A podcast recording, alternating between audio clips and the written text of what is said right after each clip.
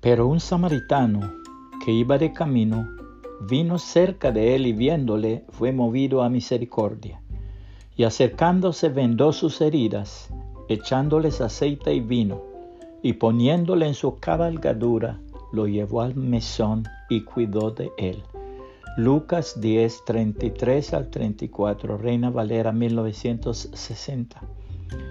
Una estudiante le preguntó una vez a la antropóloga Margaret Mead cuál consideraba la primera señal de civilización en una cultura. La estudiante esperaba que la antropóloga hablara de anzuelos, cuencos de arcilla o piedras para afilar, pero no. Mead dijo que el primer signo de civilización en una cultura antigua es la prueba de una persona con un fémur roto y curado. Mire explicó que en el resto del reino animal, si te rompes la pierna, mueres. No puedes huir del peligro, ir al río a beber agua o cazar para alimentarte.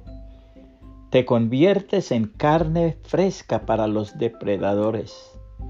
Ningún animal sobrevive a una pierna rota el tiempo suficiente para que el hueso sane. Un fémur roto que se curó es la prueba de que alguien se tomó el tiempo para quedarse con el que cayó, curó la lesión, puso a la persona a salvo y lo cuidó hasta que se recuperó.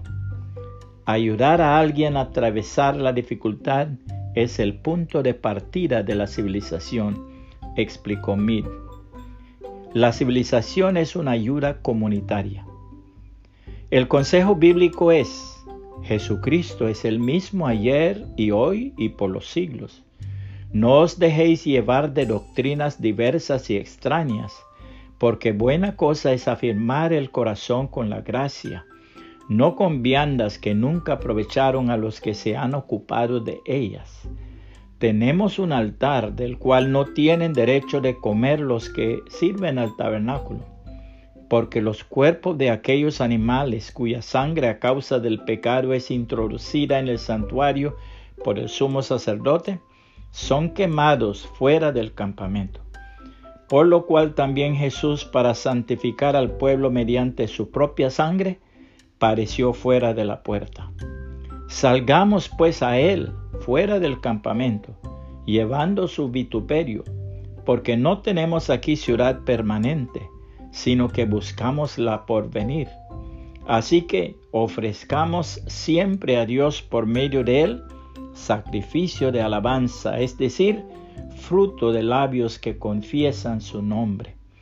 Y de hacer bien y de la ayuda mutua, no os olvidéis porque de tales sacrificios se agrada Dios. Hebreos 13, 8 al 16, Reina Valera 1960.